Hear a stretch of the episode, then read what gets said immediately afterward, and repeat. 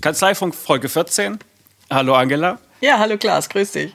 Wir haben Frühling. Im ganzen Land schlüpfen die neuen Steuerberater. Und wir hatten auch eine Anfrage von einem jungen Steuerberater äh, zum Thema Selbstständigkeit und wie man da eigentlich starten könnte. Das wollten wir mal aufnehmen. Wir sind losgezogen, haben ein bisschen geforscht und äh, recherchiert und wollten die Ergebnisse präsentieren. Außerdem habe ich noch äh, eine Überraschung für dich. Ich bin nicht allein, ich habe jemanden mitgebracht, ja, ja, klasse. Ja, ja, ein Steuerberater. Und da du ja so viele Steuerberater kennst, dachte ich mir, ich beschreibe ihn einfach mal und du sagst mir dann seinen Namen. Okay, probieren wir es aus. Also, er ist äh, ziemlich jung, ich glaube 28 Jahre alt, mhm. wurde im vergangenen Jahr bestellt. Mhm. Er ist Syndikus-Steuerberater. Mhm. Er lebt in Bayern, ja. in Abensberg in der Nähe von Ingolstadt. Okay. Er segelt gerne. Tagsüber ist er kaufmännischer Leiter im Betrieb seiner Eltern und privat geht er ab und zu ganz gerne segeln auf dem Chiemsee. Wer ist es? Ah, du wirst es nicht glauben, ich habe von ihm gelesen. Der stand in der Zeitung vor, ich weiß gar nicht, halbes Jahr könnte es gewesen sein. Fand ich total beeindruckend, weil da war so ein schickes Foto von seiner Dachterrasse, von der er aus arbeitet. Und sie haben geschrieben, es wäre alles so schön luftig und keine verstaubten Ordner. Äh, und jetzt darf er, glaube ich, selber seinen Namen sagen, oder? Genau, ich sage jetzt einfach mal Hallo in die Runde. Daniel Ritz, absolut richtig erraten. Vielen Dank auch Klaas für diese tolle Beschreibung. Ich glaube, das muss ich fast in mein Xing-Profil adaptieren. so gut hat mich selten jemand beschrieben. Nee, passt. Freut mich hier zu sein. Schön, dass du Zeit für uns hast. Wir haben, wir haben dich eingeladen, weil diese Geschichte damals in der Zeitung, ähm, über die wir ja schon vorab gesprochen hatten, die ist ziemlich rumgereicht worden. Ich hatte das auch gesehen, die Dativ hatte es geteilt und du hast mir bestätigt, es gab da einen, einen riesen Rücklauf zu. Du bist jetzt seit einem Jahr ungefähr äh, selbstständig, steckst also voll im Aufbau. Und unser äh, heimtückischer Gedanke war, dass wir dich einfach dazu nehmen, äh, damit du einfach so diese typischen Gründungsthemen einfach mal ganz aktuell aus deiner Warte beschreiben kannst. Aber vielleicht kannst du uns vorab ein bisschen erzählen. Du bist Steu äh, Syndikus-Steuerberater und du hast gegründet im vergangenen Jahr. Was hast du gegründet und äh, wie weit bist du da jetzt so gekommen? Okay, ähm, nee, also erstmal richtig. Ich bin ähm, aktuell noch Syndikus-Steuerberater. Das bedeutet, ähm, ich bin hauptberuflich in der freien Wirtschaft angestellt. Wir haben ein kleines Franchise-System und da bin ich kaufmännischer Leiter bei uns. Und wie du vorher so schön sagtest, tagsüber bin ich Syndik, äh, bin ich kaufmännischer Leiter und nachts, ähnlich wie Batman, verteidige ich oder rette dann die Welt als Steuerberater. Sehr gut, sehr gut. nee, Spaß beiseite. Ähm, es ist natürlich, sage ich mal, wie schon eingangs mal gesagt, ein Fulltime-Job. Ähm, und wenn man natürlich dann die Steuerberatung noch mit dazu nimmt, kommt man leicht oder schnell auf eine 50, 60, 70 Stunden Woche. Was aber durchaus gewollt ist. Ähm, habe mich vor knapp einem Jahr selbstständig gemacht. Also ich wurde im Mai bestellt. Ganz einfach angefangen, habe mir damals auch die Frage gestellt, Kanzlei kaufen, ja oder nein, in die grüne Wiese, ja oder nein.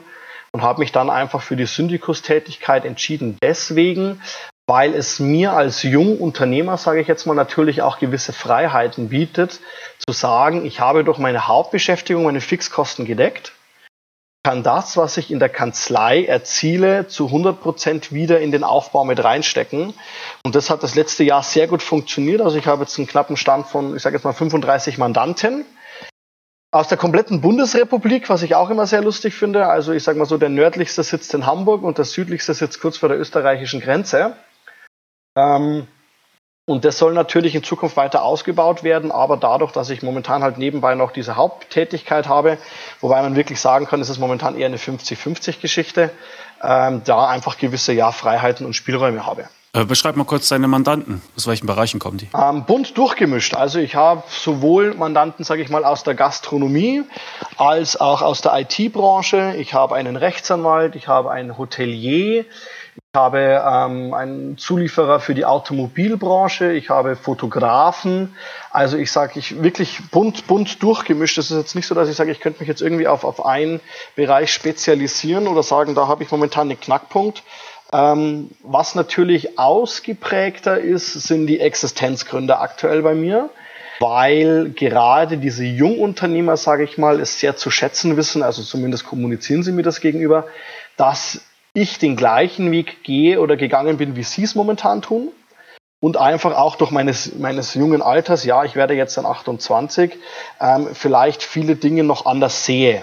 Ähm, die Kanzlei ist ja nicht deine erste Gründung, wie du mir schon vorab erzählt hast. Äh, was, was war deine erste Gründung? Also ich habe 2006, glaube ich, war es, ich müsste jetzt lügen, mit meinem damaligen besten Freund zusammen eine Werbeagentur gegründet. Ähm, kam aus der Warte heraus, ich habe beim Steuerberater gelernt, ganz normaler Steuerfachangestellter. Er war Mediengestalter, hat nebenbei immer ein bisschen was gemacht für Kunden, für Freunde etc. pp. Und irgendwann war das, sage ich mal, in einem Rahmen, wo er sagte, okay, er möchte das jetzt nicht mehr so machen, weil er halt Angst hat, wenn irgendwann mal das Finanzamt kam. Und dann ist es, wie man halt als Steuerberater oder wenn man mit Steuerberater so arbeitet, so gekommen, dass er dann sagt, du machst doch was mit Steuern, du kennst dich doch da aus. Und dann haben wir uns da, sage ich mal, den, das Arbeit, die Arbeit ganz, ganz klar getrennt und geteilt. Er war der kreative Kopf, ich war der finanzielle Kopf, der auch nebenbei, sage ich mal, die Akquise und die Kundenbetreuung betrieben hat. Und ja, so habe ich im Prinzip zehn Jahre lang eine Werbeagentur nebenbei geleitet, die ich dann letztes Jahr mit Bestellung des Steuerberaters meine Anteile verkauft habe, weil Berufsverbot etc. Ah ja, okay. Gut, ähm, du sagtest aber eben, dein damaliger bester Freund, ich hoffe, ihr seid noch weiterhin befreundet? Ja, ja, doch, doch. Angela, du hast dich gemeldet. Was wolltest du? Ja, genau. Ähm, Daniel, was mich noch interessiert, ist, wie bist du zu diesen Mandanten gekommen? Äh, welche Maßnahmen hast du ergriffen oder kommt es aus dem Freundeskreis? Wie hat es sich rumgesprochen, dass du jetzt hier eine Kanzlei hast? Ähm, mehrere Wege. Man ganz klar, was natürlich nie zu unterschätzen ist, ist ähm, Befreundes, äh, Freundeskreis, Bekanntenkreis, ich, ich nenne es jetzt mal Empfehlungsmarketing weil du natürlich in dem Augenblick, wo du Steuerberater bist, zwangsläufig die Leute das mitbekommen. Ähm, ich habe damals so einen kleinen, ich, ich sage jetzt mal Trick in Anführungszeichen angewendet, weil man sich natürlich dann als Jungberater die Frage stellt oder generell als Steuerberater, soll ich auch die Steuer von Freunden machen? Wenn ich es mache, mache ich es kostenlos, was verlange ich und so weiter und so fort. Ich habe damals ähm, mit meiner Bestellung, die relativ zeitnah zu meinem Geburtstag war, auch eine kleine Veranstaltung, eine Party, sage ich mal, geworfen wo ich offen und ehrlich in den Raum reingesagt habe, da waren so knapp 35, 40 Leute da, meinte ich so, schön, dass ihr alle da seid. Wie ihr wisst, ich bin Steuerberater, das ist jetzt hier eine kleine Mixparty. Ähm, ich möchte jetzt kurz ein Thema aufgreifen. Es geht darum, wenn jemand von euch zu mir kommen möchte und seine Steuererklärung machen möchte, freut mich das, mache ich das sehr gerne, aber möchte auch gleich herausstellen, dass ich es nicht kostenlos tun werde. Warum? Habe gesagt, schaut euch einfach hier um. Ihr seid jetzt hier knapp 35, 40 Leute. Ich mag euch alle gern. Wenn ich bei dem einen anfange, muss ich beim 35. aufhören und dann kann ich morgen die Kiste wieder zuspielen, weil ich kein Geld verdiene und meine Zeit vertrödel habe. Im Gegenzug habe ich aber auch klargestellt, dass ich von keinem erwarte, egal ob selbstständig oder angestellt, dass er jetzt zu mir kommt und seine Steuer von mir machen lässt. Wenn es so ist, dass einer sagt, ich möchte es, weil wir uns kennen, freue ich mich aber halt ganz klar unter der Prämisse, ähm, dass, dass das Ganze nicht unentgeltlich passieren kann. Klar, rechnet man vielleicht das ein oder andere Schreiben mal nicht ab, aber grundsätzlich bin ich genau Unternehmer wie alle anderen auch und auch ich habe meine Rechnungen zu bezahlen. Also das ist mal so die, die, die erste Richtung. Fantastisch, damit hast du ja schon gleich eine Frage aufgegriffen, äh, die wir später noch beantworten wollten. Aber ja, also wunderbar, ich habe mir gemerkt, Party schmeißen, sich offen und ehrlich hinstellen und, äh, und es verkünden. Ja, Genau, und wenn, wenn, wenn man das auch ganz kurz aufgreift, es gab meines Wissens auch, lassen Sie mich lügen, ein FG oder ein BFH-Urteil, dass man auch solche Veranstaltungen, wenn man das trennen kann, auch die Kosten zum Teil von der Steuer absetzen. Ach, perfekt. Das, perfekte Verbrechen. Nee, aber wie gesagt, ja, Verbrechen, was heißt Verbrechen? Ich sage immer, wer das Recht. Erst Batman und dann. Äh ja, ja, ich sage immer, wer die Pflicht hat, Steuern zu zahlen, hat auch das Recht, Steuern zu sparen. Nee, aber ganz klar, Freundesbekanntenkreis, ähm, großer Akquisefaktor. Ähm, Punkt zwei, ganz, ganz stark das Thema Internet, Social Media. Ähm, wie gesagt, ich habe eine Internetseite mir mehr oder weniger machen lassen von meinen Jungs aus meiner ehemaligen Werbeagentur. Ich komme aus dem Bereich, ich weiß, was man, sage ich mal, machen kann oder machen sollte. Und das ist ein Geschäftsfeld oder ein Marketingfeld, wo meine Berufskollegen, ohne sie jetzt hier irgendwie, sage ich jetzt mal, ähm, schlecht hinstellen zu wollen, ganz im Gegenteil, aber ein bisschen unterrepräsentiert sind. Also gerade was das Thema Google angeht, was das Thema Facebook angeht, was das Thema AdWords angeht, Suchmaschinenoptimierung etc. pp. Es ist mit Sicherheit nicht so, dass ich sage, was morgen kriegsentscheidend ist, aber mal einfach mal selber die Frage stellen, wenn ich heute etwas suche, einen guten Italiener, ein tolles Hotel oder eben einen guten Steuerberater, was mache ich? Ich schlage nicht mehr die gelben Seiten auf. Gehe auf Google, und gebe ein Steuerberater und meinen Ort. Und wenn ich dann, sage ich mal, nicht unter den ersten drei oder vier mit oben mitspiele, habe ich, was das Thema angeht, irgendwas falsch gemacht. Und da macht es mir momentan die Branche sehr einfach, weil eben, wie gesagt, noch nicht viele so stark vertreten sind, dass ich da aufgrund meines früheren Wissens viel spielen kann, viele Wege und Kanäle nutzen kann, die am Tagesende auch zum Erfolg führen. Ähm, wie viele Kanzleien gibt es denn da bei dir in der Region? Also hier nur im Ort, bei mir, man muss, man darf, äh, man muss denken, Abensberg ein 12.000 Seelen ähm, Ort. Hier im Ort gibt es sieben Steuerberater. Also das ist jetzt, sage ich mal, für 12.000 Leute nicht gerade klein. Aber ich bin, wenn du auf Google suchst, Platz zwei oder Platz drei, also relativ weit vorne mit dabei. Ähm, oder auch wenn ich dann, sage ich, in den nächstgrößeren Landkreis gehe, also sage ich mal Stadt Kelheim, das ist unsere Kreisstadt, bin ich auch auf Seite eins mit dabei, obwohl das 15 Kilometer von mir entfernt ist. Ähm, und es ist ja nicht nur die Geschichte, dass ich sage, ich werde gefunden. Ich meine, das kann ich auch bezahlen an Google, dass ich unter den ersten äh, Leuten bin. Es kommt dann natürlich auch darauf dran, wie, wie, sage ich, wie professionell ist meine Internetseite gestaltet. Ähm, man kennt es selber, man ist auf einer Internetseite, wenn die einem nicht gefällt oder nicht ansprechend gestaltet ist oder irgendwelche Sounds im Hintergrund, GIFs, Pop-ups etc. pp, ist man relativ schnell wieder weg. Und da gilt es einfach auch, die nötige Professionalität an den Tag zu legen, um dieses Kanzlei-Marketing auszubauen, natürlich auch im Online-Bereich. Also äh, Bekanntenkreis und äh, ja, Online-Aktivitäten das sind die Quellen für deine Mandanten. Wie ist denn der Hamburger zu dich gekommen? Weil der hat ja wahrscheinlich nicht Steuerberatung Ahrensberg, äh, Abensberg bei Google eingegeben. Nee, der hat das nicht angegeben. Der kam über diesen Artikel der Mittelbayerischen Zeitung. Also wie gesagt, ähm, es gibt, die, ich glaube, diesen Artikel der Mittelbayerischen Zeitung, über den ihr auf mich aufmerksam wurde, den die DATEV geteilt hat. Und das Schöne ist das, ein Freund von dem Hamburger arbeitet für die DATEV. Und der hat dann damals zu ihm gesagt, hey, du machst dich doch jetzt hier selbstständig. Ich habe da einen gelesen, der sitzt unten in Bayern, der ist relativ jung, der ist relativ modern.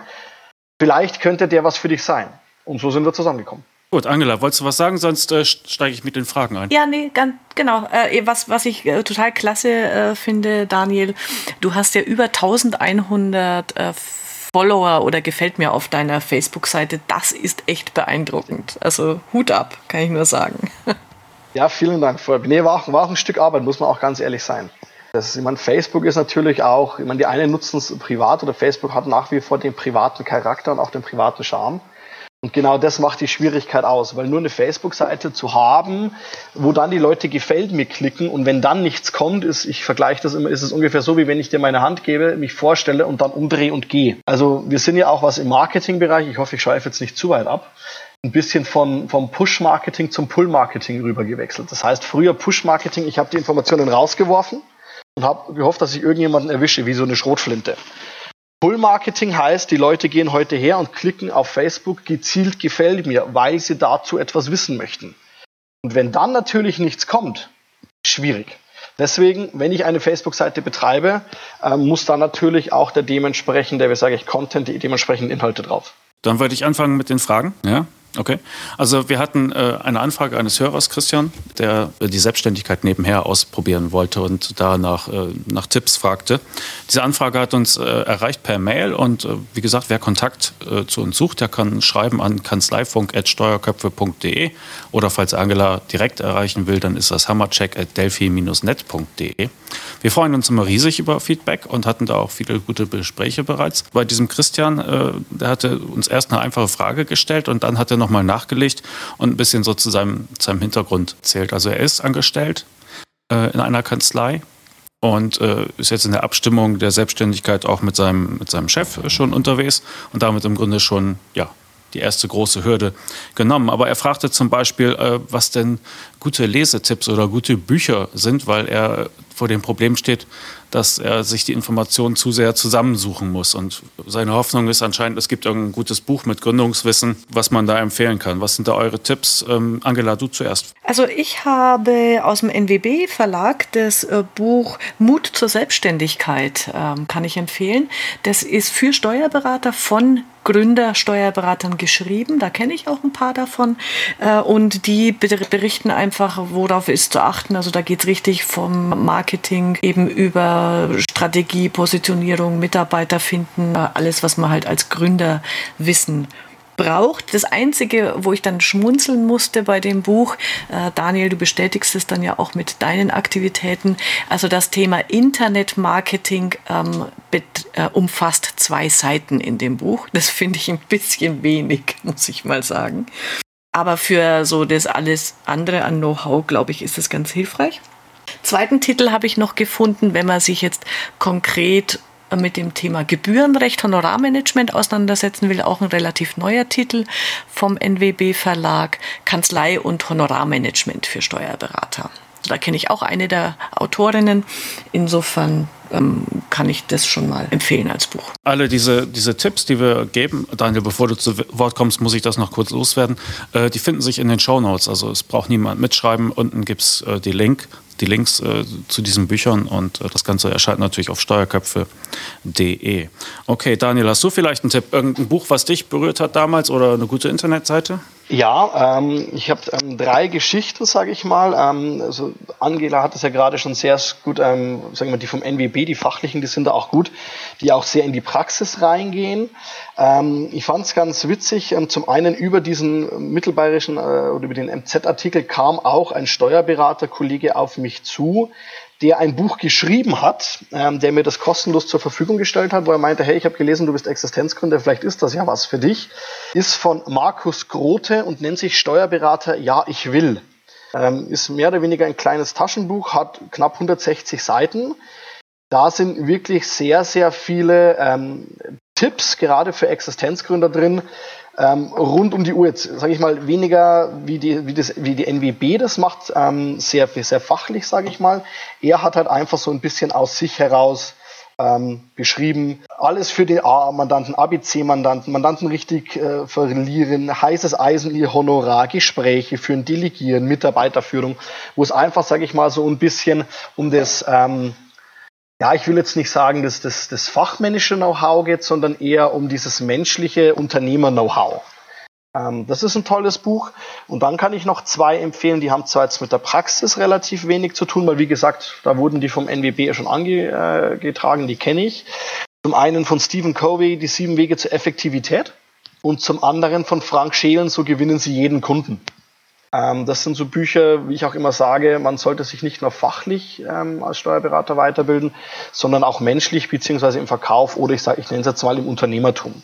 Und die drei Bücher kann ich da wirklich sehr empfehlen. Gut, ich hätte keinen kein Buchtipp, äh, sondern einen Hinweis, dass äh, nämlich die DATEV auch ein, ein Gründungsnetzwerk betreibt äh, mit Veranstaltungen in verschiedenen Städten, wo dann halt ähm, ja, die frisch geschlüpften Steuerberater zusammenkommen und sich auch mit eher Management-Themen beschäftigen als mit der fachlichen Arbeit.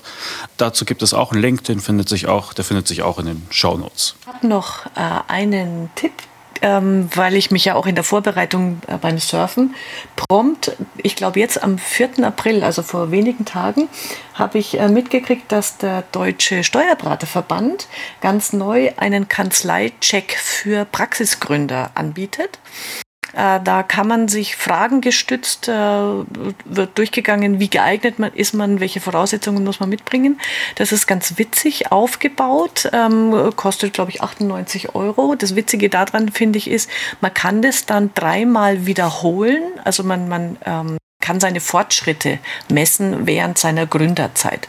Finde ich ganz pfiffig. Also wer sich gerade in der Gründungsphase tatsächlich befindet, denke ich, ähm, wird da auch nochmal gut äh, strukturiert durch den Prozess durchgeführt. Kannte ich gar nicht. Ist auch ganz neu. Okay. Ähm, er stellte dann noch eine andere Frage. Und zwar geht es ja um das Thema Umsatz und ähm, die Frage, welche Kunden soll ich eigentlich annehmen? Soll ich die Mandanten haben, die ich gerne hätte, oder soll ich des lieben Umsatzwillen erstmal alles nehmen, was mir unter die Finger kommt? Eure Einschätzung, Daniel, was ist deine Antwort darauf? Ähm, ja, schwierige Frage. Ähm, die Frage habe ich mir damals am Anfang natürlich auch gestellt. Ich sage mal so, ähm, es gibt ganz am Anfang natürlich schwer die Möglichkeit zu sagen, dich nehme ich oder dich nehme ich nicht, weil du natürlich einen Fixkostenblock hast, den du erst einmal zu decken hast. Man nimmt mit Sicherheit auch Mandate, die, ja, ich, ohne es jetzt abwerten zu wollen, ich sage jetzt mal die Dönerbude ums Eck, die jetzt vielleicht auch was das Thema Kassenführung und so weiter anhat, äh, nicht ganz auf der Höhe ist. Aber auch solche brauchen natürlich Steuerberater und auch solche Mandanten kann man erziehen. Es gibt natürlich schon Dinge, wo ich sage, es gibt gewisse Mandate, die würde ich nie annehmen. Ähm, das ist aber eher eine persönliche Geschichte. Grundsätzlich denke ich eher zu sagen, anfänglich mal schauen, dass man Bodensatz gewinnt oder dass man fußfest vernünftige Basis zu schaffen. Und wenn ich dann wirklich mal an einem Punkt bin, wo ich sage, jetzt habe ich 30, 35, 40 Mandanten, sich dann zu überlegen, mit wem macht es Sinn weiterzuarbeiten und mit wem nicht. Weil wenn eben einer auch nach dem sechsten Mal Mahnung nicht darauf reagiert, zu sagen, okay, ich schreibe mein Kassenbuch jetzt vernünftig, dann muss er halt entweder hören oder füllen. Angela, deine Einschätzung? Ja, äh, sehe ich ähnlich wie, wie der Daniel. Also ein Junggründer, der hat nun mal erstmal finanziell Probleme. Punkt. Also der, der muss irgendwie gucken, wie er sein, sein Leben finanziert. Und insofern sage ich auch, ähm, ist es nicht verwerflich, einfach die Mandanten anzunehmen, die kommen, um eben diese Sicherheit zu haben wenn man absolute No-Gos hat, die sollte man natürlich nicht nehmen, aber so grundsätzlich kann man äh, ruhig das breit gemischte Spektrum annehmen. Meine Empfehlung an der Stelle ist einfach, okay, ähm, wenn ich schon ähm, ein halbes Jahr noch wenig Mandanten habe, habe ich ja ganz viel Zeit, um mir meine Zielgruppe aufzubauen. Also ich würde mir am Anfang schon überlegen, welche Zielgruppe will ich künftig irgendwann mal hauptsächlich haben und betreuen. Und auf die ähm, lege ich schon quasi meine ganzen Maßnahmen, meine Aktivitäten aus. Da recherchiere ich im Netz, da gucke ich mir vielleicht an, ob ich mir Spezial-Know-how aneignen kann. Und ähm, was dann nebenher halt an an ein Unternehmen reinkommt, das wird bearbeitet, aber diese, diese Fokussierung von Anfang an halte ich für wichtig, weil man dann auch die richtigen Kontakte schon mal knüpft, weil man dann über Empfehlungsmarketing in diesen Netzwerken weiterkommt, schneller vorwärts kommt und diese Zeit einfach zu nutzen. So Daniel, du hast jetzt ja natürlich schon Vollzeitjob bei, bei dem äh, als Syndikus. Aber wenn man den eben nicht hat, habe ich ja in Anführungszeichen den Tag noch nichts zu tun und dann kann ich mich da schon mal fokussieren und ähm, mir, mir die Zukunft aufbauen. Na, ich habe die Frage so ein bisschen so gelesen, als ob er die Antwort schon gleich äh, mitgeliefert hat. Er sagte, aus dem Stand heraus könnte ich bestimmt äh, fünf Mandanten nehmen, die man vielleicht nicht will. Da denke ich mir, ja, wenn du das schon so weißt und wenn du auch weiterhin noch äh, fest angestellt bist, dann ist die Entscheidung ja im Grunde schon gefallen. Ja? Also äh, so wie ich das verstehe, hat er eine berufliche Existenz, der Tag, tagsüber nachgeht und äh, hat von daher nicht das Problem, dass er seine Kanzlei und seine Lebens, äh, Lebenshaltungskosten da finanzieren muss. Und ich finde, in dem Moment kann er dann vielleicht auch ein bisschen wählerischer sein. Ja, ganz sicher. Absolut. Mhm, denke ich auch so. Er hat auch gefragt, ähm, ob es eigentlich auch äh, attraktive Nischen gibt für Neugründer. Alles nehmen oder gleich auf die Nische? Ja, ich, ich fange jetzt einfach mal an. Ähm, was heißt alles nehmen oder rein in die Nische? Also ich denke, dass es mit Sicherheit als Neugründer oder auch als junger Neugründer Dinge gibt, die man forcieren kann, wie eben digitale Beratung oder auch mal kurz eine Beratung per WhatsApp oder sonst irgendeine Geschichte ähm, direkt jetzt eine Nische zu sagen, das ist nur was für Neugründer oder darauf kann man sich stützen, sehe ich persönlich jetzt aktuell nicht. Ähm, da eher aus der Erfahrung heraus, ich sage mal so, gewisse, ich nenne sie jetzt mal Altberater, ähm, aus meiner Erfahrung heraus, was mir auch Mandanten erzählen, haben teilweise ja schon Probleme damit, wenn es darum geht, Rechnungen via Amazon, PayPal oder so. Ähm, das sind natürlich Dinge, die kann man offen ansprechen, die kann man auch transportieren ich kann mit Schnittstellen arbeiten oder wie auch immer. Ähm, und das ist, denke ich, mit Sicherheit eine Nische, die man da irgendwo begleiten kann. Angela, deine Meinung? Ja, also ich denke auch, es gibt also Nische klingt immer so ganz eng, das muss es gar nicht sein. Äh, gerade wie du es auch da, am Anfang gesagt hast, Daniel, eine Nische kann ja einfach sein, ich als Existenzgründer betreue Existenzgründer und die können ja aus allen Branchen kommen. Äh, und ich habe da ein gutes Beispiel aus Amerika. Eine äh, Vanessa Cruz heißt die Dame, eine junge Steuerberaterin, hat sich 2012 selbstständig gemacht, alleine und hat sich auf Startups konzentriert, aus der, überwiegend aus dieser äh, Tech-Branche, also so App-Entwickler und, und solche Leute. Und die hat jetzt in knapp vier Jahren, äh, hat die 165 Unternehmer aus dieser Startup-Branche, die wächst natürlich mit denen aus der Existenzgründung raus und äh, ist, ist dann immer noch die passende Begleiterin und hat fünf Mitarbeiter plus Hund, wenn man es auf der Website anguckt. Also man sieht, da, äh, da kann man sehr gut wachsen, wenn man sagt, okay, das ist meine Stärke. Auch ihre Webseite ist ganz spezifisch für solche Start-up-Unternehmen konzipiert. Finde ich eine gute Idee. Oder wenn man sich einfach mal so ein bisschen die Trends heutzutage anguckt, also sich auf sowas wie E-Mobilität spezialisieren, zu sagen, okay, ich spreche eben Fahrradhändler an, die E-Bikes anbieten oder ähm, jetzt kann ich was von mir berichten. Ich bin ja Wohnmobilfahrerin ähm, und es gibt jetzt eine eigene äh, Nische, die nennt sich Clamper. Also äh, das sind die Luxuscamper, die jetzt auch äh, in ihrem Wohnmobilurlaub äh, auf edle Dinge nicht verzichten wollen. Und da gibt es wahrscheinlich auch irgendwie so Zubehöranbieter und ich weiß nicht was. Einfach sich mal in seinem eigenen Interessensgebiet umzugucken, ob da nicht auch äh, Chancen sind für, äh, für Mandate und, und solche Nischen oder Spezialisierungen. Also ist unter der Aufruf, äh, den Begriff Nische nicht als Branche misszuverstehen, sondern auch zu sagen, ich bin jetzt in dem Alter und äh, viele andere Neugründer auch, wir haben da schon was gemeinsam, ne, auf sowas zu achten.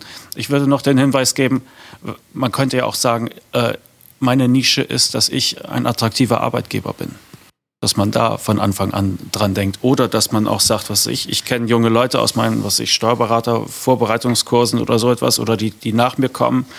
Ähm, denen gebe ich die Möglichkeit, während des Studiums oder während der Vorbereitung freiberuflich bei mir zu arbeiten oder so. Ja, vielleicht auch mal, dass man gleich von vornherein daran denkt, äh, interessante Formen der Zusammenarbeit zu, zu ermöglichen. Und äh, wie es ja immer so schon heißt, wenn man äh, gute Mitarbeiter hat, dann hat man auch gute Mandanten, ja. Und also eine so eine also Interessensgemeinschaft, ähm, an die man sich durchaus auch, äh, die ich mir gut vorstellen kann für, für Gründer. Ähm, weiß nicht, ob ihr den Begriff kennt, die Lohas. Äh, das sind Menschen, die werden bezeichnet, die leben den, die Lifestyles of Health and Sustainability. Also Menschen, die durchaus Geld haben, aber gucken, dass sie nachhaltig leben. Das hat was mit dieser Slow Food Bewegung zu tun. Da gibt es ein eigenes Magazin, im Web, lohas-magazin.de. Die kümmern sich auch sehr um CSR, nennt sich das Corporate Social Responsibility. Also wir wollen als Unternehmen soziale Verantwortung übernehmen. Also ich glaube, wenn man so eine Einstellung hat, wenn man so der Typ ist, wo er sagt, damit kann ich mich identifizieren, findet man, glaube ich, ganz viele andere Unternehmer, die diesen gleichen, wie heißt es immer so schön, Mindset haben. Also diese gleiche Einstellung. Und das, das ist auch eine Nische. Also über solche Gedanken, glaube ich, kann man auch seine Kanzlei entwickeln. Sag doch einfach Hipster. Hipster, genau. Aber dann, äh, Daniel, falls du Hipster beraten willst, musst du dir einen Bart wachsen lassen.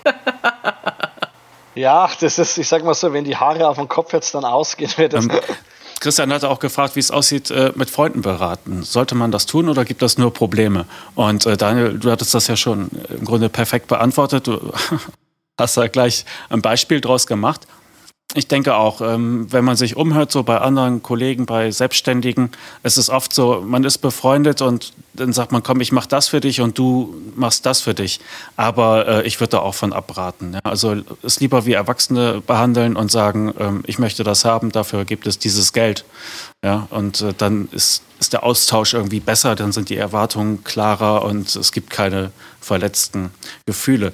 Allerdings, wenn einer zu mir ankommt und mich etwas aus meinem Berufsfeld fragt, ja, alles, was ich ihm über einen Kaffee oder ein Bier erklären kann, das sage ich ihm dazu. Das, äh, aber ich setze mich nicht im Büro hin und äh, mache ein Konzept für ihn oder so etwas. Ja, also wie, wie, wie eingangs schon gesagt, ja, ich glaube, dass man da einfach ein bisschen trennen muss und meine Leute haben das auch alle, sage ohne Probleme hingenommen und verstanden. Also das war eigentlich nie wirklich ein Thema. Ja, die haben gleich gesagt, wir wären eh nie zu dir gekommen. ja, ich meine, ich bin halt auch äh, unsympathisch, muss ich auch ganz ehrlich zugeben. ähm, Christian fragt auch, welche Klippen sollte man eigentlich umschiffen? Gibt es da so, so typische Klippen? Und ich meine, dass ich irgendwo hier in meinem Regal ein, ein Buch stehen habe, äh, das sich genau mit dem Thema beschäftigt, zehn Gründe, an denen Unternehmen scheitern. Also ich glaube, es gibt diese, diese Klippen, aber die sind vielleicht auch für jeden anders. Daniel, gab es Klippen, die du irgendwie noch haarscharf umsegeln konntest? Ähm, also wie, ich habe natürlich den Vorteil, oder wie sage ich mal, ich glaube nicht, dass es Klippen gibt, die explizit auf die Steuerberatungsbranche runtergebrochen werden können. Ähm, weil ich sage mal so, alles, was, was, was fachliche Klippen sind oder fachliche Hindernisse, ähm, die kommen so oder so auf einen zu, mit denen muss man umgehen können. Ich glaube, dass es hier eher darum geht, Klippen als Existenzgründer oder als Unternehmer zu umschiffen. Ich hatte dann natürlich den großen Vorteil, dass es ja im Prinzip schon meine zweite Existenzgründung ist. Ähm, klar, bei der ersten bin ich auch auf die Nase gefallen. Ich habe hier Fehler gemacht, ich habe da Fehler gemacht. Ähm, ich sage immer, man muss A, sich selbst bewusst sein, ist man der Mensch, der Unternehmer sein kann, der eben nicht sagt, okay, ich mache jetzt mal einen 9-to-5-Job und am Tag und am Monatsende kommt das Gehalt auf mein Konto. Das ist ganz klar das Erste, was man sich ähm, abschminken muss. Man muss sich auch abschminken, dass es, es, es, es gibt keine, wie sage ich, keine, keine, keine 40-Stunden-Woche. Als, als Unternehmer ist man selbst oder Selbstständiger ist man selbst und ständig. Also auch mal davon verabschieden, dass man auch mal an einem Freitag oder an einem Sonntag arbeiten muss. Das kommt genauso vor. Ähm, was eine Klippe definitiv war damals für mich, dass ich mich selbst unter Wert verkauft habe. Weil ich gesagt habe, okay, ich bin jetzt ein Existenzgründer, ich kann ja jetzt nicht das verlangen, was einer verlangt, der schon das Ganze seit 30 Jahren macht. Ähm, Im Nachhinein, Entschuldigung, Ausdruck Bullshit. Du hast ganz genauso das Wissen, ähm, du hast ganz genauso die, die Kompetenz, Leute zu beraten. Und wenn mir heute ein Altberater, ich, Entschuldigung, wenn ich immer das Wort alt in den Mund nehme, also damit ist nicht das ah, Alter gemeint, das ist ja aber wenn ich jetzt genau jetzt einen Altberater nehme und der mir ein erbschaftssteuerliches Gutachten macht, dann hat der genauso da Kraft und Energie und Herzblut reingesteckt wie ich auch. Der braucht halt vielleicht nicht so lange, weil es bei dem schon das 15. oder 20. ist. Bei mir ist es halt das erste. Aber hier ganz klar, sich selbst bewusst sein, was bin ich und meine Leistung mir wert? Und sich bitte nicht unter Wert verkaufen, auch unter der Prämisse, ich muss alles annehmen, ähm, was, was kommt, nur um zu überleben. Also ganz klar sich Ziele setzen, Vorkalkulation, Nachkalkulation, was kostet was. Und am Tagesende auch, sage ich mal, dann eben nicht mit den Bauchschmerzen aufzustehen und zu sagen, puh, jetzt habe ich Ende des Geldes, aber es ist noch verdammt, verdammt viel Monat übrig. Halleluja. Angela, hast du irgendwelche Geschichten aus deiner Beratungstätigkeit, wo du sagen kannst, ja, das Ja, ich habe ähm, hab auch äh, bei uns im Delphinet-Netzwerk mal rumgefragt, ähm, welche Tipps für Existenzgründer die Kolleginnen und Kollegen haben. Und da mag ich einfach so zwei, drei Dinge davon zitieren. Also das erste, also jetzt mal ganz äh, generell, ein äh, Gründer kann sich auch überlegen, mache ich mich auf der grünen Wiese selbstständig oder kaufe ich eine Kanzlei? Und der äh, Rüdiger schreibt zum Beispiel, der hat sich vor neun Jahren mit null selbstständig gemacht, also wirklich die grüne Wiese äh, bewusst gewählt äh, und sagt, also er würde auch auf keinen Fall kaufen und schon gar nicht zu so einem normalen Kaufpreis mit 80 bis 120 Prozent vom Umsatz. Das ist heutzutage ähm, katastrophal, solche Konditionen. Also würde er auf keinen Fall machen, weil das Gründen auf der grünen Wiese einfach die Möglichkeit gibt, das so zu tun, wie man es ähm, selber sich vorstellt und umsetzt. Aber so wie es der Daniel schon sagt, natürlich muss ich irgendwo dann eine Zeit lang äh, finanziellen Rückhalt haben, um nicht äh, jede Nacht schlaflos zu verbringen damit ich, äh, damit ich mir das erlauben kann. Und eine äh, Kollegin, die, die sagt, also sie empfiehlt eigentlich nicht nebenher noch ähm, zu arbeiten, weil man dann sich zu sehr zerreißt äh, und möglicherweise auch ja seinen Arbeitgeber betrügt in Anführungszeichen und keines der Projekte richtig anpackt. Also die empfiehlt auch, wenn schon, denn schon, ein bisschen schwanger geht nicht. Fand ich auch irgendwie ganz äh, witzig als Spruch. Und ein dritter Kollege, der hat äh, eine Kanzlei übernommen. Das war äh, auch familienmäßig äh, bedingt. Äh, der sagt, ähm, wenn ich wo irgendwo einsteige, schaut euch die Mitarbeiter genau an. Wenn die schon ganz lange eingefahrene Strukturen fahren, hat man es ganz, ganz schwer als junger Steuerberater hier sich durchzusetzen und die aufzubrechen. Also da kenne ich auch einige Kanzleien, die da ähm, böse, böse reingefallen sind. Also das mal so von so Tipps von ein paar Delphinet-Kanzleien. Und äh, ja, ich denke aber auch, so wie der Daniel sagt, auf keinen Fall unter Wert verkaufen. Also dieses Honorarbewusstsein von Anfang an zu haben. Ja. Das kann ich jedem, also ich bin ja auch Gründerin gewesen vor äh, 15, 16 Jahren. Äh, da habe ich auch meine mein Lehrgeld bezahlt, genau an der Stelle. äh, ja, da genau. kann ich echt nur sagen. Obwohl wahrscheinlich muss man da durch als Gründer. Ja, das ist wahrscheinlich, diese Federn muss man lassen, wahrscheinlich. Ja, ja. genau. Richtig. Wobei, also ich darf äh, vielleicht äh, also ich, ich habe das große Glück gehabt, an der Stelle äh, meinen Mann immer im Hintergrund zu haben. Also weil ich habe ja mir wenn ich jetzt ein Angebot an jemanden gestellt habe, musste ich ja da einen Betrag hinschreiben. Dann bin ich immer zu meinem Mann gegangen und habe gesagt, glaubst du, das ist okay? Und er hat immer gesagt, muss das Doppelte oder irgendwas. Und für mich war dann irgendwann der Punkt, wo ich gesagt habe, mit wem will ich Ärger haben? Mit meinem Mann, weil der hat dann immer gesagt, was ist so ein Blödsinn oder, äh, oder mit dem Kunden. Und dachte ich mir, lieber habe ich mit dem Kunden Ärger im, im ersten Schritt als mit meinem Mann. Und das hat mir immer Kraft gegeben, sage ich mal, mich zu trauen. Äh, in, in dem Sinne meine ich das. Ich habe dann mehr Mut gehabt, einfach ein höheres Honorar äh, mal hinzuschreiben äh, und, und abzuwarten, ob der Kunde sich beschwert oder nicht. Weil wenn er sich beschwert, kann man ja immer noch verhandeln oder diskutieren, aber nicht gleich im ersten Schritt das, das Honorar nach unten setzen. Eine Geschichte hätte ich auch noch äh, da beizutragen.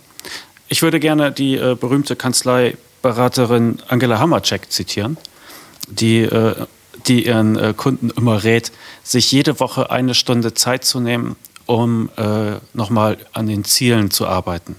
Also eine Stunde pro Woche für wirklich strategische Arbeit. Und äh, diesen Tipp würde ich äh, im Fall von den Gründern gerne mal umdrehen und äh, einfach sagen, bitte nur eine Stunde pro Woche an den ganz großen Themen feilen und äh, den Rest der Woche zusehen, dass man im Alltagsgeschäft weiterkommt. Ja? Also da dann vielleicht doch erst Umsatz zuerst, anstatt äh, Kirschkernschnitzerei zu machen. Weil ich glaube, ein Fehler, den ich früher gemacht habe, war auch, dass ich äh, da so viel Energie und Zeit reingesteckt habe, irgendetwas besonders toll hinzukriegen oder äh, besonders toll zu planen, dass ich zu nichts anderem mehr gekommen bin. Und äh, Christian endet seine Mail ja auch mit so einem kleinen Aufruf. Er sagte, es ist alles äh, toll und interessant und ich habe auch das Ziel vor Augen, aber irgendwie bin ich in einer Art in, einem, in, einer, in einer See der Optionen und äh, weiß gar nicht wohin. und ich glaube, das ist ein sehr interessanter Punkt, den er da anspricht. Und äh, Daniel, du hast da, glaube ich, auch deine Meinung zu. Wie hast du wieder deine Ziele gesetzt und wie hast du zugesehen, dass du da dich nicht äh, verfranst? Also ich, ich, ich gebe absolut einen sehr guter Einwurf auch von, von Angela, auch wenn er gerade zitiert wurde, sich eine die Woche eine Stunde Zeit zu nehmen, um Ziele zu definieren. Ähm, es gibt, du hast ja eingangs gesagt, ich segle relativ gerne, was stimmt, und es gibt so einen alten Seglerspruch, der sagt, der, der den Hafen nicht kennt, in den er segeln will, dem steht kein Wind günstig. Und genauso ist es auch. Also ich bin ein Verfechter davon, wirklich zu sagen, Ziele sich selber zu stecken, sowohl kurzfristige als auch langfristige. Weil in dem Augenblick, wo ich ein Ziel vor Augen habe, ähm, verändert sich nicht nur meine Denk- und meine Handlungsweise, sondern auch mein ganzes Umfeld. Das heißt, ich agiere mit den Leuten anderes und alles, was ich mache, richte ich irgendwo am Tagesende darauf aus, um dieses Ziel zu erreichen.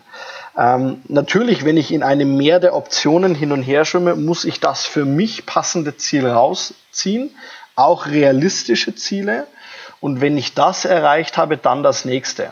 Ähm, aber es ist meiner Meinung nach ganz wichtig, egal wie banal dieses Ziel aussehen kann. Es kann ja sein, ich möchte jetzt 1000 Facebook-Likes oder ich möchte jetzt 10 Mandanten oder ich möchte von der 40 äh, Stunden oder von der 60 Stunden Woche auf eine 40 Stunden Woche runter. Das, das können alles Ziele sein. Sie müssen realistisch sein, aber man sollte sich definitiv die Arbeit machen, hinsetzen und die auch mal ähm, definieren, aufschreiben und vielleicht an den Kühlschrank oder so hängen, wo ich jeden Tag einmal dran vorbeilaufe, dass ich sie immer wieder vor Augen habe. Ja. Ich denke auch, dass, äh, dass solche Ziele es einfach auch im Alltag einfacher machen. Ja, also Augen geradeaus, auf das Ziel richten und dann kommen, kommen die Alltagsprobleme einem entgegen. Oder was sich bestimmte Mandanten kommen und dann kann man sich fragen, bringt mich der meinem Ziel näher, ja oder nein?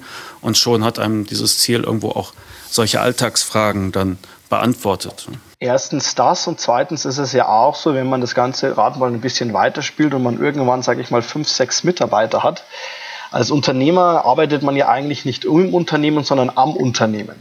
Und auch dieses am Unternehmen kann natürlich nur dann funktionieren, wenn ich ein Ziel habe, das ich vorgebe, dass auch die Mannschaft weiß, wo will der überhaupt mit uns hin. Gut, ähm, Alternativen zum Gründen hat er auch schon nachgefragt und Angela, du hattest es aufgegriffen mit deinen äh, Delfinisten-Zitaten. Warum hast du keine Kanzlei gekauft, Daniel?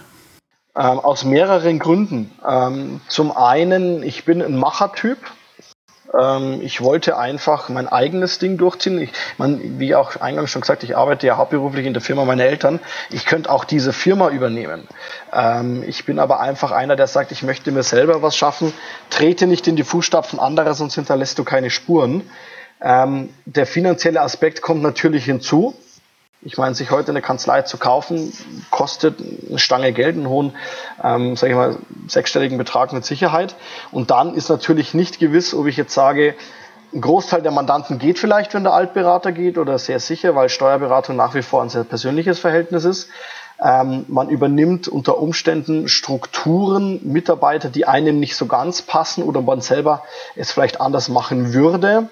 Ähm, und von daher einfach zu sagen, okay, ich baue mir was völlig Neues auf, weil dann ist das 100% Ritz. Dann ist es so, wie ich mir das vorgestellt habe und wie ich das möchte. Und von daher kam es für mich eigentlich nicht in Frage zu sagen, okay, ich, ich, ich kaufe mir heute eine Kanzlei.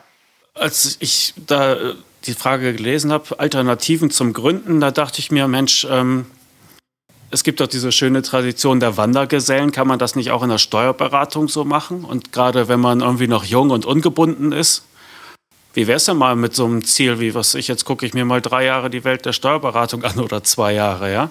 Und dann stellt man sich auf den Markt. Die äh, Chancen sind ja, als Angestellter angenommen zu werden, sind ja sehr, sehr gut. Und dann sagt man sich, Mensch, da äh, in, in, in, Oberpfaffenhofen oder in Berlin, da gibt es eine Kanzlei, die kann das und das Thema so toll. Äh, ich möchte das gerne mal wissen, wie die das machen und das auch offen vorstellen und sagen, ich würde jetzt gerne mal ein halbes Jahr hier äh, arbeiten oder so etwas. Könnte sowas klappen? Was meint ihr? Ich find, ja, ich finde die Idee äh, super charmant. Ähm, ich bin mir nicht sicher, ob die Kanzleien so jemanden einstellen, nach dem Motto, Gott, wenn ich jetzt schon weiß, dass er nach einem halben Jahr wieder geht, äh, mehr Aufwand als Ertrag. Also das wäre dann für mich eher so, also wenn ich als junger Steuerberater, also ich finde es aus der jungen Sicht total gut, dann, dann müsste ich auch bereit sein zu sagen, okay, ich zahle auch Lehrgeld im Sinne von, also ich, ich denke jetzt daran, wie, wie, es die, wie es die Jungköche machen. Die gehen ja, um bei den großen Chefköchen arbeiten zu dürfen, mehr oder weniger umsonst für ein halbes Jahr dahin. Die sagen, ich will einfach lernen dürfen, damit ich dann später mein eigenes Ding entwickle. Also ich werde es nicht ganz umsonst machen, aber wenn ich mit der Einstellung hingehe, dass ich dann halt auch finanziell sage, da muss ich jetzt nicht ähm, die Welt verdienen dabei, sondern mir geht es eher darum, diese Erfahrungen zu sammeln. Äh, super, super Geschichte. Ähm, macht äh, sechs Kanzleien in drei Jahren, jeweils ein halbes Jahr, bei, bei toll aufgestellten Kanzleien, die irgendwas besonders gut können, davon lernen und sich dann mit der eigenen Idee selbstständig machen. Ich sehe das absolut ähnlich. Also volle Zustimmung. Das Thema ist natürlich, dass die Idee ist super, bin ich ganz ehrlich, weil es natürlich, man lernt ja persönlich auch nie aus. Von daher ist es wirklich ein toller Ansatz zu sagen, okay, ich probiere jetzt mal verschiedene Geschäftsfelder durch. Ähm, wie vorher schon gesagt, Steuerberatung ist ein sehr persönliches Feld. Also ich hätte jetzt auch Bauchschmerzen zu sagen, ich setze mir jetzt einen rein, ein halbes Jahr, den ich jetzt auch auf irgendwo auf meine Mandanten loslasse. Wenn ich jetzt schon weiß, der ist in einem halben Jahr wieder weg, kommt beim Mandanten natürlich auch nicht so gut an. Ähm, von daher, wenn, dann muss er wirklich sagen, okay, ja, ich, ich bin bereit, da auch ein bisschen Zeit oder Geld mit reinzunehmen. Also es soll jetzt nicht heißen, dass der Bursche oder das Mädel umsonst arbeiten soll. Aber man muss sich dann natürlich ganz, ganz klar Gedanken drüber machen, wie integriere ich den dieses halbe Jahr in meine Kanzlei, ähm, dass, sage ich mal, das für alle Situationen eine Win-Win-Geschichte ist. Sowohl für ihn als auch für mich, als auch für den Mandanten. Es könnte ja auch sein, dass ich Kanzlei drei oder vier bin in dessen Reihenfolge und dass der aus Kanzlei eins was mitbringt und mir wieder was zeigt. Also unter dem Gesichtspunkt finde ich das schon sehr interessant auch. Ja, den Einwand, den ich mir da selbst gemacht habe, war auch, wahrscheinlich kann man die nicht auf die Mandanten loslassen. Aber so zum Spitzenabarbeiten wäre es gut. Auch für viele Unterschriften sind sie ja geeignet bei entsprechender Vorbereitung.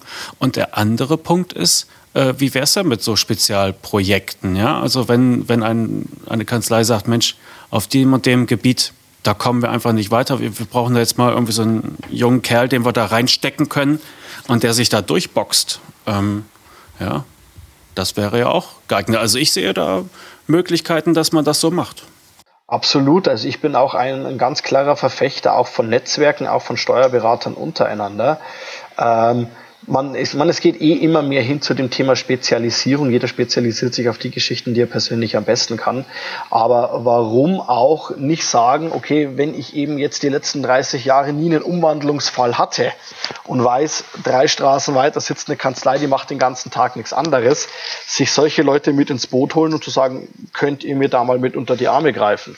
Und ich muss wirklich sagen, jetzt in meiner bis dato noch sehr kurzen Laufbahn als Steuerberater, keiner der Kollegen vor Ort hat mir bis dato Steine in den Weg gelegt, ganz im Gegenteil. Da kam jeder offen auf mich zu und hat gesagt, hey, ich stand vor einigen Jahren an der gleichen Stelle, wo du jetzt stehst, wenn du Unterstützung brauchst, melde dich. Mhm. Du hast aber auch was dazu getan, wie du mir im Vorgespräch erzählt hast. Ne? Also du, du hast ja diese Offenheit äh, zuerst gebracht.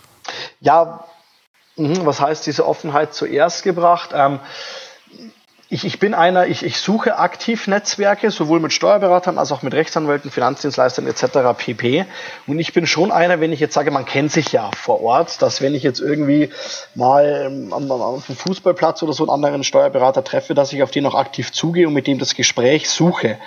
Ähm, ich möchte auch nicht, dass dieses, dieser, dieses, wie sagen, Konkurrenzdenken so ungefähr, oh, jetzt ist da neuer, der nimmt mir jetzt die Mandanten weg. Ganz im Gegenteil. Ich glaube, es gibt da draußen genug Arbeit für uns alle. Und ähm, man kann sich da ja auch unterschiedlich, sage ich mal, die Hilfe anbieten. Also das ist auch, wenn heute einer zu mir sagt, boah, du bist aber im Internet gut aufgestellt, sage ich, ja, wenn du Fragen hast, melde dich, kein Thema. Also ich glaube, das ist wirklich ein, ein, ja, ein kollegiales Miteinander. Ähm, ja. Fantastisch. Also Christian geht jetzt drei Jahre auf äh, Wanderschaft. Danach äh, gründet er auf der grünen Wiese und äh, wird äh, zum großen Star. Und wir werden das, äh, wir würden das sehr gerne verfolgen. Also wir freuen uns über äh, weitere Nachrichten, über Entscheidungen von dir, Christian, wir, ja, wenn du sie teilen magst. Wir sind dafür offen. Und wie gesagt, wer Kontakt zu uns sucht, äh, am einfachsten ist es per Mail kanzleifunk.steuerköpfe.de oder wenn es an Angela geht, hammercheck.delphi-net.de. Daniel Ritz hat äh, eine Kanzlei und einen Facebook-Auftritt und auch einen Zing-Auftritt und die Links dazu finden sich auch alle unten. Er hatte mir vorab gesagt, wenn irgendjemand Fragen hat, dann dürften Sie sich auch gerne an ihn wenden. Er steht da. Jederzeit gerne. Siehst du. Jederzeit gerne bereit. Gut. Prima. Angela, schön, schön, dass es geklappt hat, dass wir uns heute ja. sprechen konnten. Daniel, äh, dir ganz viel äh, Dank, dass du dir die Zeit genommen hast und auch die technischen äh, Hürden mit uns genommen hast, die wir äh, hoffentlich nicht mitsenden müssen. Ich sage auch vielen herzlichen Dank für die, für die Möglichkeit. Also hat mir sehr viel Spaß gemacht und ja, jederzeit gerne wieder. wir bleiben, wir bleiben in Verbindung. War echt äh, wieder mal ein anregendes, ähm, anregender Kanzleifunk und wir hoffen, unsere Zuhörer und insbesondere natürlich die jungen äh, Steuerberater oder die jetzt gerade über Gründung nachdenken haben, die Tipps bekommen oder den Anstupser bekommen, den sie gebraucht haben, damit sie sich jetzt in die Gründung wagen. Ein Tipp habe ich noch vergessen zu sagen. Es gibt den Arbeitskreis Junge Steuerberater beim Steuerberaterverband äh, Köln. Den Link äh, gibt es auch in die Show Notes und ich vermute, dass es äh, vergleichbare Sachen auch in anderen Regionen und äh, Städten gibt. Also wahrscheinlich einfach mal bei Kammer oder Verband nachfragen, ob es äh, Stammtische oder so etwas gibt und dann können dann ja bestimmt weiterhelfen dort. Okay, dann tschüss ihr Lieben. Tschüss, schönes Wochenende. Ja, gleichfalls. Bis dann. Ciao.